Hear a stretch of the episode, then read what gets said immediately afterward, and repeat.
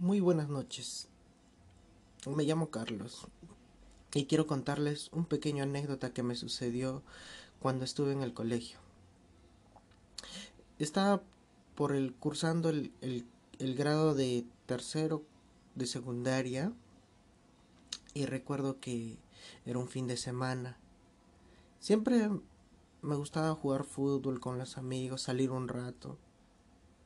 Y un día como todos las tardes normales salía a jugar y era una pichanguita así sin reglas, sin nada, solo era divertirnos. Era tanta la emoción de jugar que llegué a un punto en el que me di un tropiezo y, me fracturé el pie. Mejor dicho, el tobillo me fracturé, pensé que era solo era un desgarre o un, músculo estirado. Eh, no podía pararme, me asusté.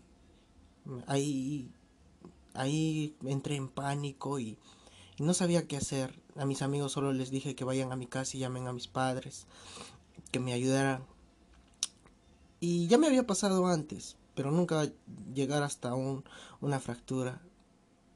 Siempre me había pasado que me estiraba el músculo o algo parecido, pero esta vez fue más grave.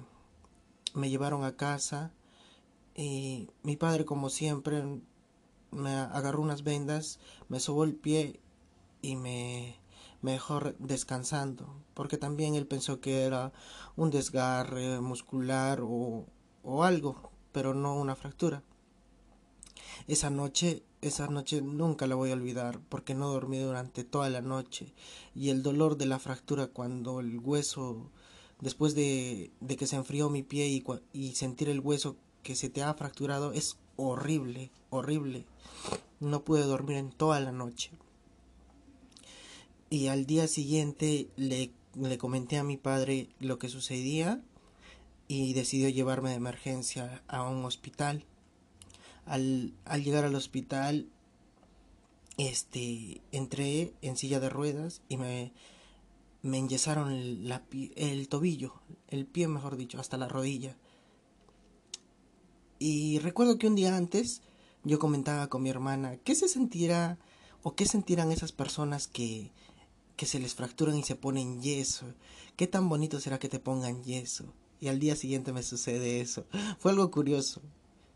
Y estuve en dos meses con yeso. Tenía que ir a clases, iba al colegio así, con yeso, y recuerdo que veía a mis amigos así jugando su, su, su fútbol en la hora de salida del colegio, se reunían así, y yo me quedaba solamente sentado ahí en una banca a mirarlos. No soporté tanto tiempo porque se supone que eran tres meses de yeso y yo solo soporté dos meses hice que me lo sacaran porque desde muy pequeño me he caracterizado por ser muy introvertido y, no me gusta quedarme ahí. Y después que me sacaron el yeso ya tuve más cuidado y dejé, dejé de jugar fútbol y esas cosas porque me quedó un, un miedo hasta ahora. Muchas gracias, espero que les haya gustado mi anécdota.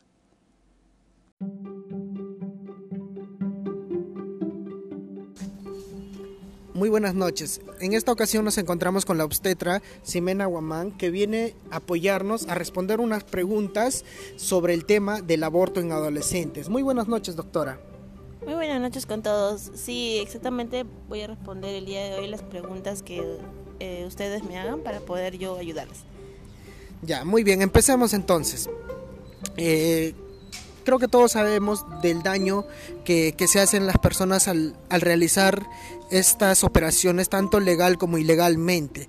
Quisiera saber un poco del contexto anualmente de cuánto es el valor de que se ha aumentado últimamente en porcentajes de los abortos en adolescentes, por favor. Sí, bueno, acerca de este tema. En realidad es un tema que, está llamando la atención cada día más. Podemos observar que los adolescentes eh, que están en los colegios estatales o particulares, ya sea, están llevando lo que es este tema. Entonces, para ello, eh, la cifra que estamos relativamente teniendo en cuenta es que desde el año pasado, desde 2018, ya estaban con el 52%, pero ahora se ha aumentado al 65%. Ese es, ese es en realidad el porcentaje que está llevando ahora el Ministerio de Salud acerca de este tema. Ya, muy bien, muchas gracias. Y, tocando más, más profundo este tema, ¿a qué se debe este gran problema en la sociedad y en los menores de edad eh, llegar a ese punto de, de abortar?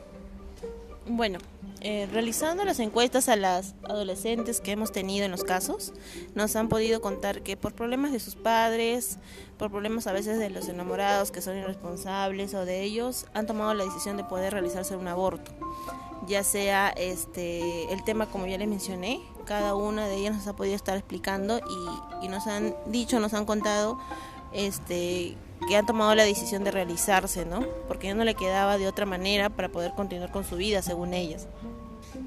Muy bien, muchas gracias. Y, y respecto a, la enseñanza de los padres, ¿qué consejo nos podría dar para esas personas que dejan de lado a sus hijos y, y más adelante se enteran de que sus hijos ya abortaron?